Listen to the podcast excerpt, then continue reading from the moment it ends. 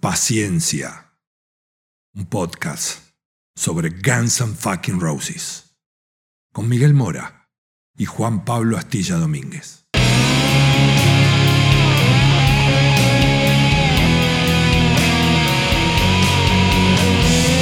La banda más peligrosa del mundo.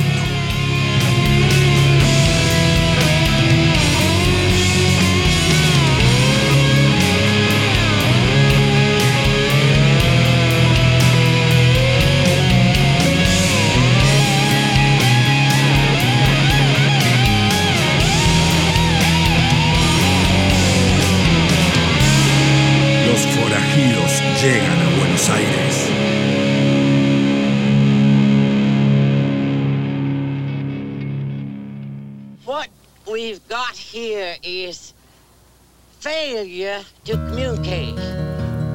Some men you just can't reach. So you get what we had here last week.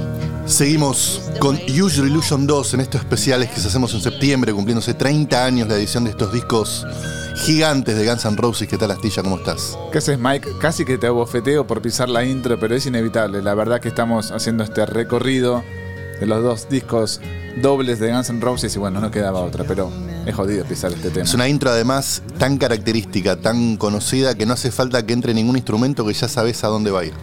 Viste que, no sé cómo te pasó vos, pero cuando ves finalmente la película Cool Hand Luke, la leyenda del indomable, protagonizada por Paul Newman, De ahí ese el extracto del audio. que speech inicial. Como que cierra todo, ¿no? Porque es una película muy fuerte, muy buena y Pero eso lo vamos a hacer en otro capítulo. Lo vamos a otro desarrollar capítulo, dale. de dónde vienen todos esos samples. Pero bueno, a ver. Primer tema, como habíamos dicho en el primer capítulo de este recorrido, que se conoce de esta nueva etapa de Guns N' Roses. Civil War es un tema de los primeros que hicieron en este nuevo proceso post-Appetite, post-Lies, y que lo editan, eh, perdón, el segundo, ¿no? Porque Knocking, bueno, primero nuevo, porque Knocking era un cover, pero primero nuevo es este, que lo editan en la banda de sonido Nobody's Child, que era para recaudar fondos para hijos de Rumania, creo, ¿no? Rumania, sí. Lo habíamos dicho en el episodio anterior. Al mismo tiempo, para mí, en comparación del comienzo con el Use Your Illusion número uno, este es un comienzo más solemne, tiene más peso, es como la nueva dimensión de Guns N' Roses está acá. El tema número uno del Illusion 1 había sido Right Next Door to Hell, un tema al palo, cortito. Ah, Es, está bueno lo que señalas, porque más allá de que el disco, el tema lo habíamos escuchado antes de que salieran los discos, cuando yo tuve en mi casa por primera vez el Your Illusion 2 y le di play a este tema, fue como, wow. A pesar de que era un tema que ya estaba digerido, incorporado, wow. Qué momento. Sí, me imagino a veces que, habrán pensado las bandas contemporáneas de Guns N' Roses en su momento, ¿no? Porque ya dijimos, en el Illusion 1 hay temas que son medios misóginos, si querés, Back of Beach. Hay temas que se tomaron a la ligera, como, no sé, Garden Feeden y un montón de otros. Y esto es como una obra que te deja como expectante, decir, para, para, para, no lo, no lo déjame escuchar que, que es No, esto". aparte es esos momentos donde es una banda que haya sembrado tanta expectativa, que haya crecido tanto en tan poco tiempo y de golpe el paso siguiente es sin duda uno de los mejores temas de su carrera. Porque Civil War es un tema largo, ambicioso, pero que cumple con todas esas expectativas. Instrumentalmente es brillante, ahora ya empezamos a recorrer eso. La letra debe ser top 3 de las mejores letras de Axel, en metáforas, en figuras de la historia, en recordar he- hechos históricos y en el recorrido que hace sobre un hecho lamentablemente tan metido en nuestra humanidad que es la guerra. O sea, guerra civil, pero básicamente habla de lo que es el hecho de la guerra. La guerra del Golfo estaba sucediendo en aquel entonces, más o menos, ¿no? No, fue- no, fue posterior, fue posterior. Porque el tema se editó originalmente en el 90. En el 90, lo estuvieron grabando en el 90, y el Golfo es justo cuando ellos están aterrizando en Rock in Río para tocar. Bueno, Eso eh- inclusive lo cuenta, creo que Duff en el libro, que en el momento de estar aterrizando en Río de Janeiro, el comandante de a bordo les avisa que lamentablemente ya se habían iniciado las hostilidades en el Golfo Pérsico. Bueno, digo que, que independientemente de la fecha de comienzo de la guerra del Golfo, toma otro sentido, ¿no? La- el tema, digo, que es contemporáneo una guerra encima. ¿Sabes por qué fue donado al disco Nobody's Child? Mm, a ver, refrescame la memoria. En ese momento Axel recibe dos llamados. Tom Petty y George Harrison. y los dos le insisten en que por favor donara una canción para ese disco.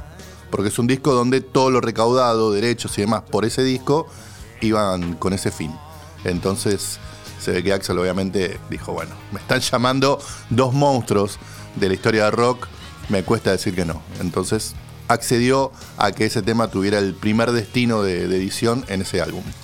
Y la versión que se incluye en ese álbum es la que terminó siendo en este disco. O sea, no se reemplazó la batería de Steven Adler, que era la. Es el único tema que toca Steven Adler en estos discos dobles. Y es el único tema donde está la junta Steven Adler, Dizzy Reed. Es la única, es verdad. Es la única. Porque toca acá el teclado que se escucha es Dizzy, no es Axel como Es un poco el debut discográfico de Dizzy Reed en Guns N' Roses. Y otra curiosidad a nivel instrumentos es que el tema no cuenta con ninguna participación de Dizzy. Todas las guitarras son de Slash. Un poco lo que hablábamos antes, ¿no? Se aburre estos temas largos, me parece que a él le gusta más esa base blues, rock and roll 60. En el recorrido de este User Illusion 2 vamos a ver esta, esta situación un par de veces. Pero sí, acá Easy no quiso venir a grabar.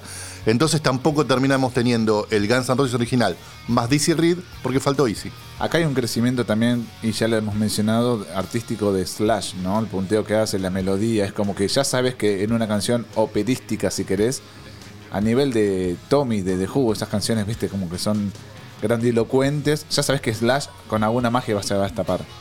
No, no, eh, Slash estuvo muy, muy involucrado en este tema. Otro dato que encontré interesante es que la, la, que se edita en Nobody's Child es una mezcla distinta a la que termina en User Illusion. Porque por tiempos, porque no habían todavía encontrado a quién, la mezcla termina siendo Mike Link, el productor de Appetite, de User Illusion. Pero como que Slash no le había terminado de cerrar esa mezcla, porque bueno, no por culpa de Link, porque Link no es mezclador, no, no es su expertise, pero había que sacarla adelante.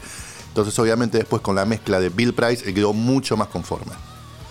¿Qué más tenemos sobre Civil War? ¿Algún datito de color? Sí, ¿viste el silbito inicial de Axel? Sí, claro. Bueno, ese silbito ex- inicial de Axel es de esta vieja canción americana, que es tradicional de la guerra de la secesión. When Johnny comes marching home again, hurrah, hurrah, we'll give him a hearty welcome then, hurrah, hurrah. Oh, the men will cheer, the boys will shout, the ladies they will all turn out and we'll all feel gay when Johnny comes marching home. And all What we've got here is failure to communicate. Some men No, zarpado. Terrible data, terrible. ¿Viste? Bueno, Sí. el tema obviamente es uno de los bebés de Slash. Lo hacían en algunos soundchecks, por lo menos esos riffs los hacían en, en- en algunos soundchecks y terminó desarrollándose junto con Duff y Axel, que son los otros que firman la autoría de la canción, en esta, para mí, gema de la carrera de Guns N' Roses. Slash vuelve a repetir esta intro con la guitarra acústica en Neither Can I, el tema que abre Snake Pit, ¿no? Ya lo Exactamente. repasado en otro episodio. Digo, que es característico de Slash esto también, ¿no? Meter notas, meter notas, sumar, poner partes y poner melodías. Y a veces eso te conduce a ninguna parte. Ya le ha pasado a Slash con sus discos en solitario. Y otras cuando tenés un Axel Rose de tu lado te dice, a ver qué estás tocando, maestro. Repetilo, sacale esto, agregale acá y termina siendo un War. No, no, obviamente tenemos, más allá que también iremos viendo el aporte valiosísimo de, de Easy, acá hay un núcleo clave en toda la historia de Guns N' Roses que es Axel, Slash y Duff, que obviamente son los que hoy están al frente recordando este, aquellos días de gloria. Viste que loco, a veces eh, me quedo pensando por qué a veces Dizzy y por qué a veces Axel en el teclado. Tranquilamente Axel Rose podría haber grabado todos los teclados del disco, pero bueno, evidentemente. Acá le quedó más cómodo que fuera, Sí. Que fuera DC. Algún día tenemos que hablar de la película La leyenda del indomable. ¿Cómo no? Y ¿te acordás que son las primeras, la primera frase que se escucha en la canción? ¿Qué dice? Eh, aquí tenemos un problema en la comunicación. We got a failure to communicate. Hay algunas teorías que me gustaría, o por lo menos elijo creer, que era como una especie de mensaje hacia Steven Adler. Me gusta. Porque, bueno, ya lo contamos en el primer capítulo de este recorrido de Illusions.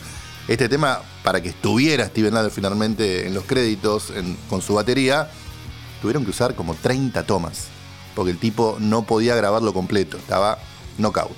No solo había failure to communicate, había failure to play. Failure to play. Vos sabés que esa frase en la película, no sé si la viste o la recordás. Hace mil años. Para mí es una obra de arte.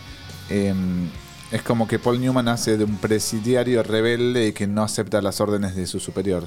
Entonces ahí su superior se le acerca y le dice, acá tenemos una falla en la comunicación porque nadie en ese momento están construyendo autopistas los presos norteamericanos y nadie quiere hacerlo bajo el rayo del sol. Paul Newman se está rascando bastante, entonces lo cagan a pedos. Tiene sentido entonces lo que vos decís, ¿no? Es, es como un reto público, Steven Aldar, tipo, te estás yendo por una failure to communicate. Obviamente no tenemos como un fundamento No, no. De, de peso, pero se acomoda perfectamente a esa situación. Me encanta. Bueno, ya dijimos, la letra es brillante, no la vamos a recorrer ahora frase por frase, pero recomendamos fervientemente que se zambullan, que busquen esas imágenes de la historia actual de Estados Unidos y de la humanidad, ¿no? De todos los desastres y, y digamos, tragedias que causan las guerras. Merece un episodio aparte Civil War, pero también tenemos que mencionar que en vivo, sobre todo en esa gira de los Illusion, fue un momento clave de la noche. Axel cambiaba el vestuario como dos tres veces durante el mismo tema, era impresionante, ¿no? Como bajando las banderas, banderas físicas, no banderas digitales como podría haber hoy en día que te disparan todo a través de la pantalla de LED. Acá te bajaban las banderas de distintos países.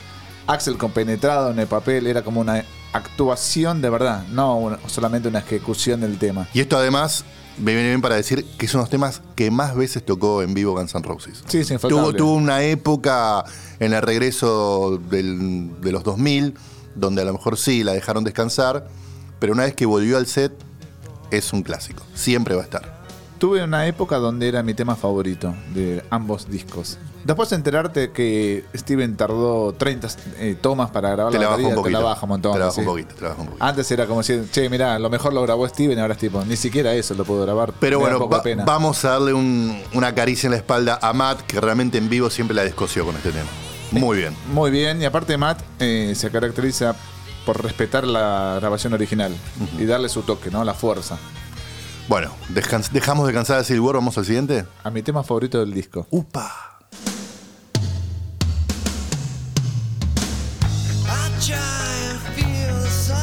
Te dejo hablar a vos, Astilla. Me mataste. Onda, estilo. Sí, mi tema favorito del disco. Dale, desarrolla. Me parece que acá sí se luce Easy. Es un tema que puede cantar él únicamente. Simplón, viste que le van agregando matices, sobre todo Slash, Capas. capas, arreglos, sobre todo Axel Rose, que con el teclado la descose. Con el piano más que eso. Hay piano y órgano. Y la letra me gusta, me parece remotiva. Se habla que 14 years del tema en cuestión estamos hablando ahora, que son 14 años. Al momento de haber compuesto esa canción, Axel e Izzy llevaban 14 años de amistad. Me gusta, me quiero colgar sobre eso porque también lo leí. Me parece linda como imagen. Ahora, la verdad, la letra yo no encuentro nada. O nada muy fuerte que me remita a la amistad de dos tipos que venían de Indiana y terminaron una banda juntos. Y en ese momento estaban ahí arriba en su pico de popularidad. No lo veo. Al Para mismo- mí es una relación más hombre-mujer o despechos que otra cosa. Al mismo tiempo no tiene por qué remitirte. Capaz que es algo muy interno. O capaz que el, dos. el título sí, pero el desarrollo de la letra no. Claro, también. Encontré una historia muy divertida sobre este tema que cuenta Easy en una vieja entrevista de, de esa época. Y es que en un momento él habla con Axel y de golpe los dos dicen, escribí un tema que se llama 14 Years. Al mismo tiempo. Tanto Easy como Axel. Obviamente eran temas distintos, pero termina ganando casi toda la estructura del tema de Easy y como que la, la que tenía Axel de 14 Years termina siendo solo el estribillo. Entonces la música es de Easy, presumo.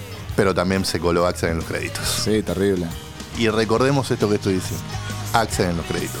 Entonces, 14 Years es Axel Rose y Sistrali en los créditos.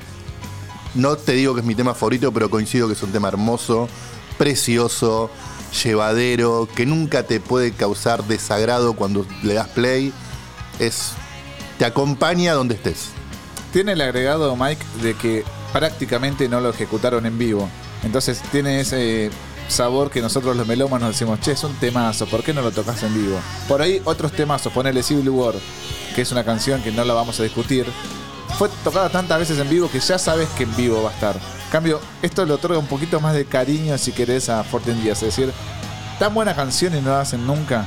Mirá Sí. que tienen catálogo para hacer, ¿eh? Lo que los americanos dirían casi un deep cut, por lo menos en estado en vivo. Exacto. No es deep cut en el sentido de que es un tema perdido en- a nivel edición, porque está en un disco oficial. Pero sí deep cut porque no lo tocaron casi nunca.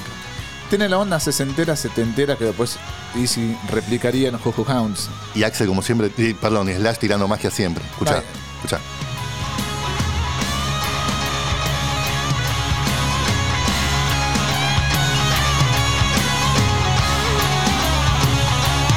Magia, magia de Slash.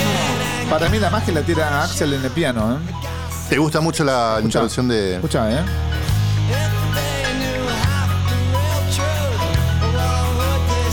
Axel está en un bar acompañando al músico que se subió al escenario y le dice, che, ven- vengo bien por acá, y lo sigue, lo acompaña.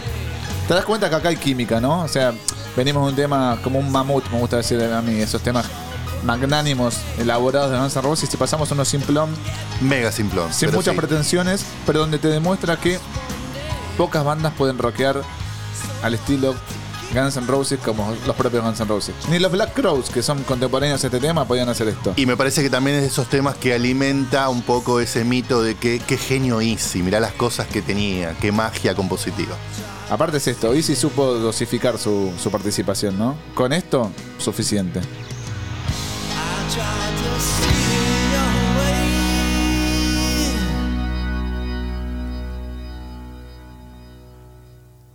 ¿Y ahora? Este no es de mis temas favoritos, pero sí es un tema que me emociona. Este tema te juro que cada vez que lo escucho me emociona. No sé si es porque recuerdo el video con todas esas fotos de las primeras épocas y demás, pero me encanta. Yesterdays, tercer tema de Easy Illusion 2. Para mí es un hit que tampoco hacen en vivo. Es raro, ¿no? Porque una Muy banda- poco lo tocaron en vivo, muy una banda poco. que tiene un hit de este nivel, no sé, los Stones te lo meterían si tenés un hit así. Y ellos no, es raro. Capaz que no les cierra por eso también. Es un tema simplón. Simplón con muchos autores. Es un tema que tienen sus créditos a Axel, a Westar King, ya no tenemos que explicar quién es Westar King para los oyentes de paciencia, Del James, tour manager y viejo amigo de Axel, y un tal Billy McLeod, que te juro no pude encontrar quién es.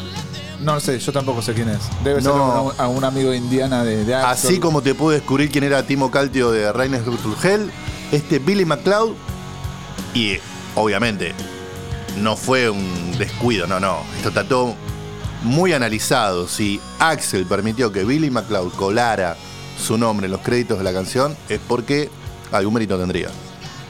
Para mí lo mejor de este tema, además de Slash, que hace este tipo de arreglos. A ver.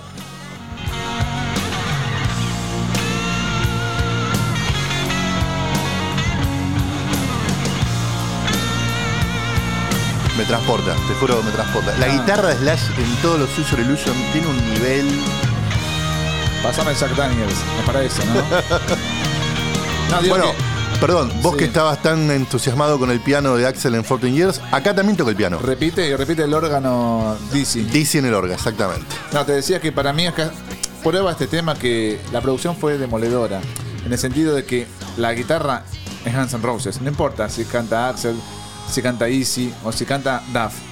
Esto es una Guns N' Roses. Y a pesar de que sea un tema simplón, ahí también radica la fórmula de la banda, ¿no? Volver un poco a esas raíces. Sí, me encanta. Me parece es un tema muy lindo. Una pena también que no suene más en vivo. Y, y tiene esa cosa de Axel en la voz que te transmite como pocos. Toca bien Matt acá. ¿Vamos a escuchar Sí. este arreglo? A ver. Este, El que viene ahora. me encanta. Ahí va. Como que todos van agregando algo. No quiero repetirlo todo el tiempo, pero es recurrente la idea. Es una banda que están todos a punto caramelo. Sí, pero no olvidemos lo que contamos en el episodio anterior, que costó hacer este disco, que sobre la marcha encontraron a un baterista, que había que grabarlo. Es que por eso te iba a decir, es una banda estado, estado caramelo y el que de golpe no llegaba a estar a ese nivel lo tuvieron que chao, chao, Steven, no da. Y, Y- vino Matt que estaba en su gran momento. Y el que entró grabó muy bien, sí. Chao, Axel, chao.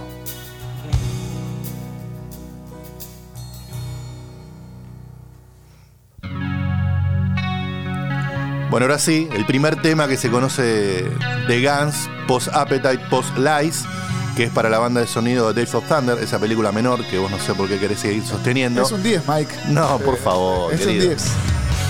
Bueno, el primer tema que se edita y el primer tema con Matt Sorum en batería. Sí. No sé si querés seguir alimentando la duda o no. Supuestamente el que se edita tiene la batería de Steven Adler. Nunca lo vamos a saber. Lo que sí, permitime la opinión, nunca superó esta versión a la que habían interpretado en vivo junto a Steven Adler. La decís la famosa del Marquis. La del Marqués es una, la del Bueno, Rex es otra. sí te puedo contar el inicio de por qué empiezan a tocar este tema. Eh, es un tema, obviamente, de- de Bob Dylan, que no es de un disco, sino para la banda de una película. eh, Pat Garrett and Billy the Kid. Ahí es donde se editó por primera vez este clásico de Dylan, que ya era un tema muy conocido. No es esos temas de Dylan perdidos, no. Era un gran hit de, del gran Bob. Para esa gira es que deciden meter en el set ya Knocking on Heaven Door, obviamente en el Marquis, en esa gira del 87, y a partir de ahí nunca se fue. Nunca se fue, es un gran momento que también Axel encuentra para interactuar con la gente. Como vos decís, está esa famosa versión del, del Ritz, capítulo 3, que recomendamos, no, capítulo 4 creo, del Paciencia, que recomendamos mucho. Y la verdad que garpa. Le sale muy bien. Es de esos ejemplos donde a veces el cover casi que supera el original. La pongo al mismo nivel de All Along the Watchtower, Jimi Hendrix tributando a Bob Dylan, una versión que decís, no puede ser real lo que hizo Jimi Hendrix. Escuchás la original y decís, esto es 10 pasos más adelante. Para mí, este está en el mismo nivel de Hendrix. Esa canción que decís, tiene una impronta propia. No importa que la haya escrito Dylan. Dylan la escribió 30 años antes para los Guns N' Roses. O sea, tiene, tiene esa, esa visión que decís vos, ¿no? Siempre venimos hablando, pero el oído que tienen los artistas. Por ahí nosotros escuchamos la música de un modo cotidiano, hogareño, pero en cambio los músicos dicen, pará, esta canción yo la puedo llevar a otra dimensión. Y es ahí para mí, para mí la magia y el amor que le tengo a esta canción. En vivo obviamente ya me cansó. Y a veces sí, te dan otra vez no. No, pero bueno.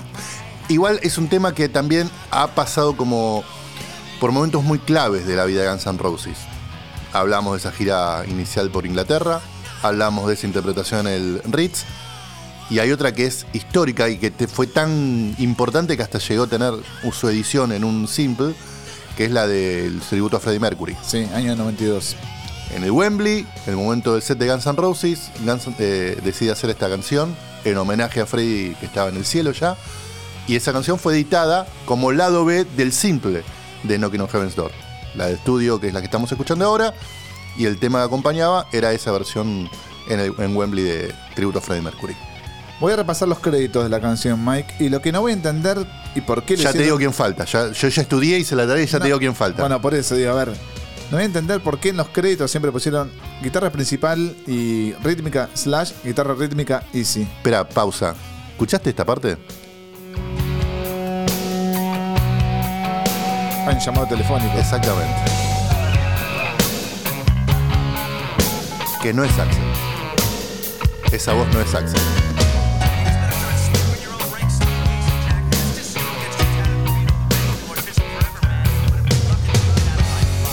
Medio descolgado, una especie de parlamento sin sentido, que si le querés buscar algún tipo de link podría ser como un tipo quejándose con dealer, pero descolgadísimo. Perdón, Chiste ya- interno. Bueno, nada, ¿por qué no pusieron los créditos directamente? Todos los solos son de Slash y listo. En cada crédito tienen que aclarar que Slash grabó las rítmicas y que hace los solos. Porque Easy no puntea en ningún tema del disco. Es más, casi no grabó en todo el disco. Eso te lo dejo para conclusiones, que también tengo anotadas, pero ¿Quiénes son? vale como adelanto. The Waters. No hay, no hay registro, no hay registro de quiénes son los The Water, que son Los el- coristas. los coristas O las coristas. o las coristas, porque obviamente hay voces femeninas. No quisieron darle visibilidad a esas personas que pusieron sus voces. No garparon entonces créditos. Rarísimo. Otro tema sin Dizzy. Sí. Acá Dizzy, no, gracias, está bien, tranquilo. Quédate un costado. Bueno, Hubieron teclados y no hay aclaración de quién tocó el teclado. no ponen que es Dizzy. Suponemos que será Axel. No sé, raro. Estuvo buena la parte de esa zapada que hacen en vivo, que en disco funcionó. Viste que a veces suelen pasar esos momentos donde baja la intensidad y se quedan zapando. Tuvo muchas mutaciones en vivo el tema. Igual acá estamos hablando de en estudio, pero en vivo todas esas mutaciones en la gira de los Illusions le metían un segmento reggae. Después ahora volvieron a la parte más tradicional, más escueta. Pero bueno, ya está, me canso. Vamos a la que sigue. Justo termina. Llévatelo, Axel, llévatelo.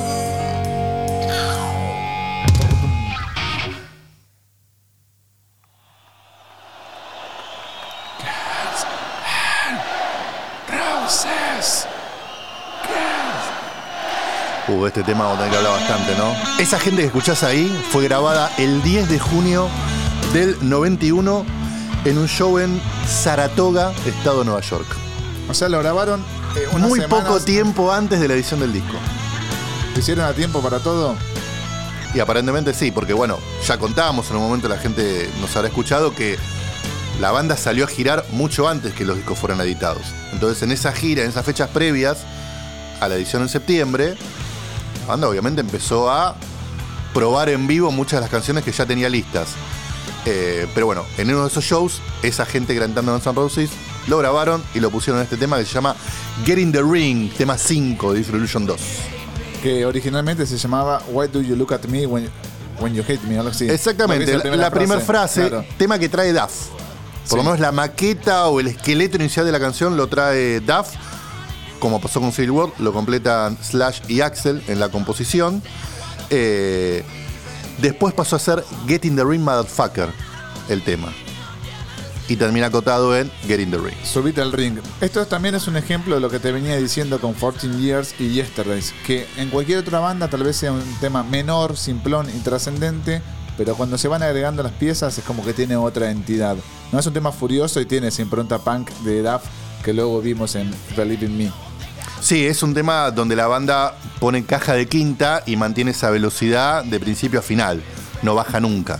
Bueno, hay trasfondo esta canción que amerita un episodio grande, especial. grande. Pero lo vamos a pasar por encima, ¿no? O sea, vamos a, a por lo menos echarle un pantallazo. En la parte final, en la segunda mitad del tema, Axel tiene como un speech donde le dedica y descarga todo su odio a personas muy puntuales. Creo que al único que más o menos generaliza es a una revista que es Circus. Después se encarga de nombrar a Andy Seger de Hit Parader, a Bob Giugoni Jr. de la revista Spin, a Mick Wall, tu gran amigo Mick Wall de en ese momento Kerrang! Capo.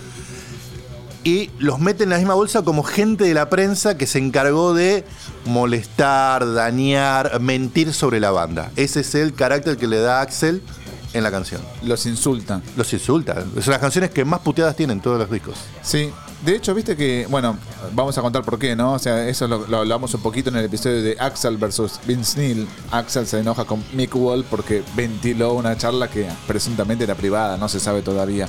Es raro que ninguno de estos periodistas querelló a la banda, ¿no? O sea, lo dejaron pasar, le dijeron, listo, nos mencionaste en un disco. Hoy en día, Y en un, vez, en un- en un punto los hizo pasar a la posteridad, ¿no? es lo que le decían los managers de Axel en ese momento. Le decían, ignoralos. ¿Cómo lo vas a mencionar en una canción? Estás dando una trascendencia. Les dio una entidad enorme. A Bob Shukion, eh, vos decías lo de Mick Wall, lo de Bob Shukion Jr. fue porque, inclusive es más también contradictorio. Spin era una revista bastante nueva para esa época y que se ocupaba de un montón de bandas que otras de mayor peso como Rolling Stone no se ocupaban. Entre ellas Guns N' Roses. Spin fue una de las revistas que empezó a darle visibilidad a esos comienzos de Guns N' Roses.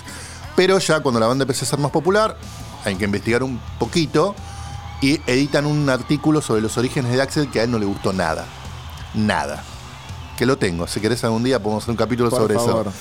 Y Axel se enojó mucho, entonces contra él vamos.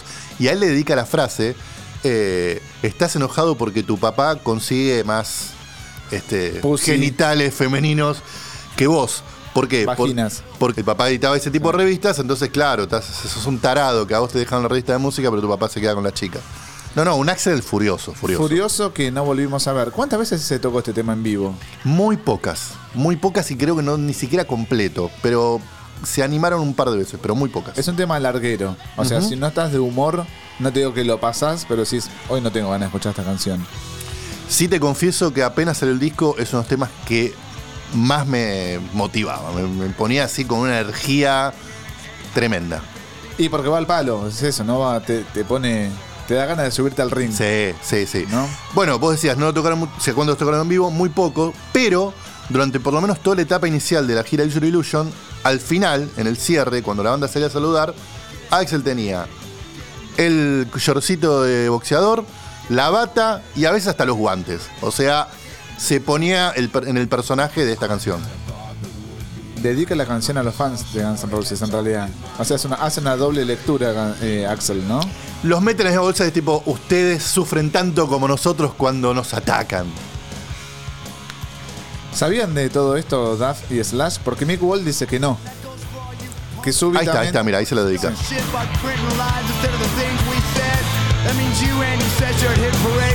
Circus Magazine, Mick Wall at Kerrang, Bob Guccione Jr. at Spin. You pissed off because your dad gets more pussy than you? Fuck you. Fuck you. Suck my fucking Suck my dick. fucking Be dick. ripping off the fucking kids while they be paying their hard Y ahí nada, dice lo que veníamos diciendo. Cómo se atreven a imprimir mentiras y demás. Y otro problema que tuvo con Bob Giucchione es que para esa época la banda ya había instaurado la metodología que si vos querías hacer una entrevista con Guns N' Roses tenías que firmar un precontrato. Sí. donde la banda tenía el derecho de editar lo que se ve imprimir. Sí. Y si de golpe no se cumplía algo todo ese pacto, la banda te podía demandar por 100 mil dólares. Y Bob Giucchione cuenta todo eso en un artículo. También lo puso de culo a Axel y por eso es el con el que más ensaña en esta canción. No había libertad de prensa, según Rose. Para el universo Rose, al menos. I, I don't like you, dice. Em, nada, qué Te incómodo. voy a patear el culo, dice. Qué incómodo para el resto de los integrantes, ¿no? Porque es una disputa muy interna de Axel. Es raro, sí, es raro. Y vos tenés que estar tocando una canción de un tipo que le pintó por este lado hoy. Tal vez el día de mañana se olvidaba, pero hoy había que hacer esto. Es que en el mensaje quedó de modé. El tema me sigue gustando a nivel musical, me sigue gustando la energía que tiene, pero en el mensaje queda, me parece, de modé y. ¿Cómo decirte? Me ando fuera del tarro. No da. Es demasiado agresivo en realidad, ¿no? Porque ataques a la prensa me imagino que habrá habido en distintas letras, pero esto con insultos, con nombres propios. Y por lo que encima te estuve contando, y vos muchas veces contaste de, de la relación Mi Guns N' Roses, el fundamento es bastante endeble. Sí. El ojo de papeles. No es que realmente uno de estos casos publicó, dijo o, o, digamos se mandó con una mentira flagrante, como pasó acá, por ejemplo, con lo de las botas y la bandera. Eso en Estados Unidos no sucedió. Puede estar más, más, más menos de acuerdo en lo que se hablaba de la banda, la visión que tenían sobre ellos, como pasa obviamente con cualquier banda que empieza a ser muy, muy popular, pero no había mentiras. Pasa que, bueno, a lo mejor tampoco tenían la visión que Axel que- quería que tuvieran sobre sus cosas. También estuvieron bien estos periodistas en no darle trascendencia, no salir a responder. Estuvieron muy, muy o gentlemen. no salir a decir, acá está el cassette, vos dijiste esto. Lo dejaron ahí. Bueno, ahí se va la gente de Saratoga. all the guns and fucking roses. Dedicatoria de Axel. Stuck with us through all the fucking shit. And to all those opposed. Dale que sí.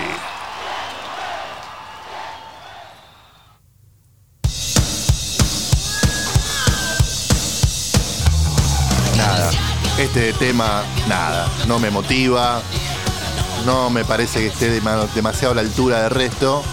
Pero bueno, tampoco es que sea una porquería total. Pero me parece como el más, más rudimentario de todo este disco. Seleccionado por el Team Paciencia como top 5, pero más Guns N' Roses. Hablamos del Gun Blues, el tema 6. Tema exclusivo de Axel. Sí, y tiene una particularidad. No toca la viola easy, Solo coros. pero solo coros. ¿Cómo hicieron? solo coros. Algunos dicen que es sobre la disputa con Vince Neil, como hablamos en el capítulo reciente. Tampoco encontrás en la letra como un sustento concreto a que se una esta idea, pero bueno. Es el blues de la escopeta. Blues de la escopeta.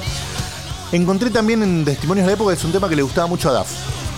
Lo habrá dicho por cortesía, por su estado mental en ese tiempo, pero le gustaba. Bueno, tiene una onda así pancosa, media Duff, ¿no? Eso de pocos tonos, como le gusta a Duff. Duff siempre es medio protocolar con sus declaraciones. Sí, muy protocolar. Nunca lo viste en offside, siempre se mantiene este lado. Y las veces que estuvo en offside después Volvió. Se, re- sí, se retractó. Nunca Eh, se tocó en vivo este tema. Eso te iba a decir, nunca se tocó, habla por sí mismo de, de esta canción. Sobre todo porque la banda había testeado estas canciones previa a la edición del disco. No sé para qué, porque en definitiva todas las que tocaron en vivo terminaron en el disco. Capaz que esos querían justamente eso, saber cómo se sentían, ¿no? Por mí seguimos de largo, ¿eh? ¿Vos lo querés escuchar un poquito más? Sí, por mí dejamos no. Quiero hacer la, la- la obra completa. Qué plomada. solo está bueno, escucha. Ni el solo de lo mejor de Slash. Bueno, la interpretación vocal de, de Axel Ahí sí. se dejó la vida en la- en- en- con la garganta, ¿no? Hay que hablar con los coach vocales de Axel en esa época. Porque creo que por primera vez en su historia mostró tantos matices consecutivos. Aparte, mirá lo que viene después.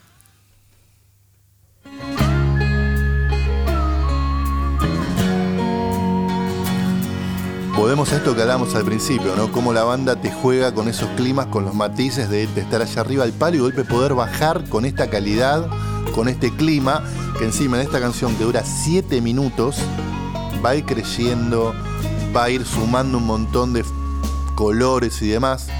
Hablamos de Breakdown, tema 7. We all come in from the cold. Otro tema exclusivo de Axel. Otro de sus bebés, de, otro de sus joyitas. Dijo, acá está, por favor, trátenla con cariño, trabajémosla, porque vale la pena. Y en este caso tenía razón. El comienzo casi que se va para Bon Jovi, Wanted Dead or Alive, ¿no? Más o menos con la guitarra medio para ahí. Es un tema medio western, si querés. Según Slash, y sin ni hablar, tema muy difícil para grabar. No le terminaban de encontrar la vuelta.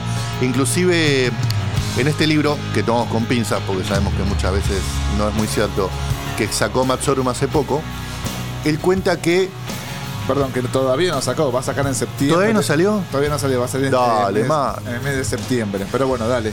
septiembre de 2021, porque a lo mejor hay uno que esté Claro. escuchando esto en el 2023, porque vamos a ser muy exitosos y seguimos grabando podcast y bueno. Bueno, per- perdón, al momento de la publicación de este episodio ya tendría que estar disponible. Bueno, cuenta que él se va a tomar algo con Axel una de esas noches de, de grabaciones largas en el estudio. Y cuando vuelven, Axel lo sienta, tipo estilo hindú, en el estudio.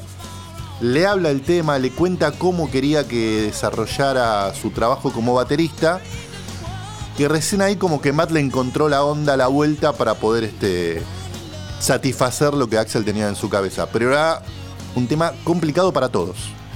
Lo que me sorprende es que vos en el episodio, o uno de los episodios anteriores, habías hablado sobre el banjo que había llevado Easy, ¿no? Acá está de nuevo. Está de nuevo, pero. de no, nuevo- bueno, acá está por primera vez. Bueno, en realidad sí. Acá aparece el banjo. Ya va a volver a aparecer en su momento estelar, pero acá aparece por primera vez. Bueno, da claras muestras de que Axel, si vos traías un aporte colaborativo a este nivel, no te ponían los créditos de todos modos. El tema para él seguía siendo suyo, no importa que vos trajeras banjo, guitarras acústicas como toca Easy, o si aportaras un solo magnífico como hace Slash. En los créditos, va Axel. Sí, sí, no le dejó lugar a nadie más. Porque, a ver, si como bien cuenta Matt, vamos a darle la derecha, él colaboró tanto desde su instrumento de batería para que el tema tuviera otro color y demás, y bueno, ponele en los créditos. Ponele un 5%. Ni ahí. Y con este tema cierra el primer disco de Use Illusion 2. Es un tema que me encanta. Es A mí también, bueno. me encanta. Muy poco en vivo, también. Muy pocas veces en vivo. Me gustaría verlo de vuelta en el set. Es un tema también exigente, ¿no? Para el estado actual de las cosas, por lo menos para, para Axel me parece que es un tema complicado. Pero cuando se habla de los sesionistas de Axel, entonces son músicos que tienen un background, que pueden tocar lo que quieran supuestamente o lo que se les pida. Otro tema sin DC. Vos fijate cómo se reitera esta situación. Acá DC también no deja descansar, quédate en el sofá. La verdad es que Matt contaba eso, que de golpe llegaba al estudio y veía un tipo en el sofá. ¿Y este quién es? Ah, el tecladista. Debería ser esos días de grabación de temas donde el tipo no participaba. Para mí está bueno este tema que es como el anti-hit. Gran solo de Slash. Sí, este. como siempre. Gran solo de Slash.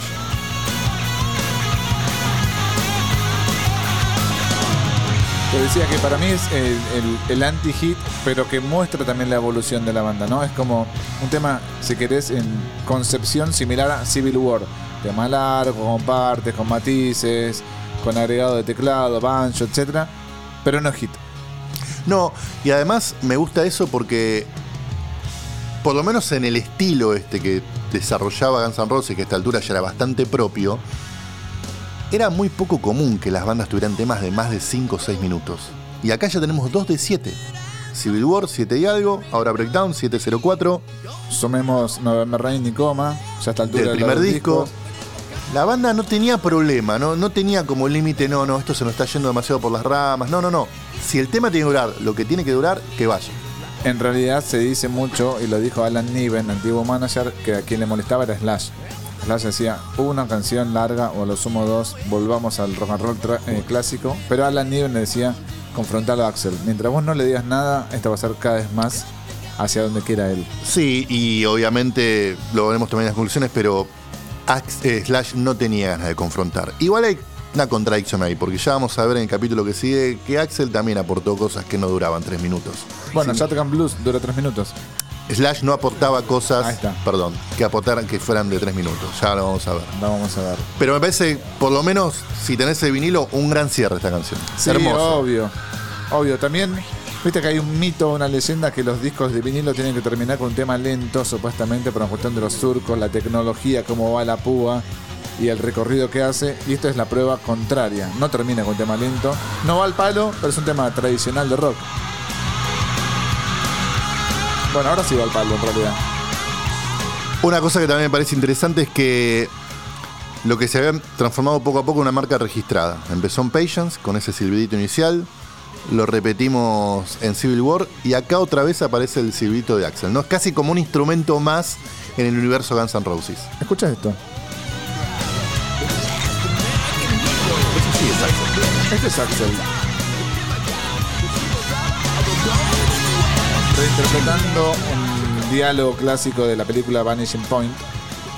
¿Cómo se llamaba el, el DJ de la película? Super Soul. Super Soul. Vanishing Point es una película que siempre es reivindicada por los rockeros. Ya vamos a hablar de todo eso en otro episodio de Paciencia. Me gusta Bueno. el final, ¿eh? Sí, hasta acá llegamos. Nos encontramos el jueves que viene con la segunda parte de Usual Illusion 2 y el cierre y conclusiones. A ver, eh, eh, agradecemos a Boom Rec, por supuesto, al estudio. Boom Rec, las manos mágicas de Rama Vega y a Honky Tonk, como siempre.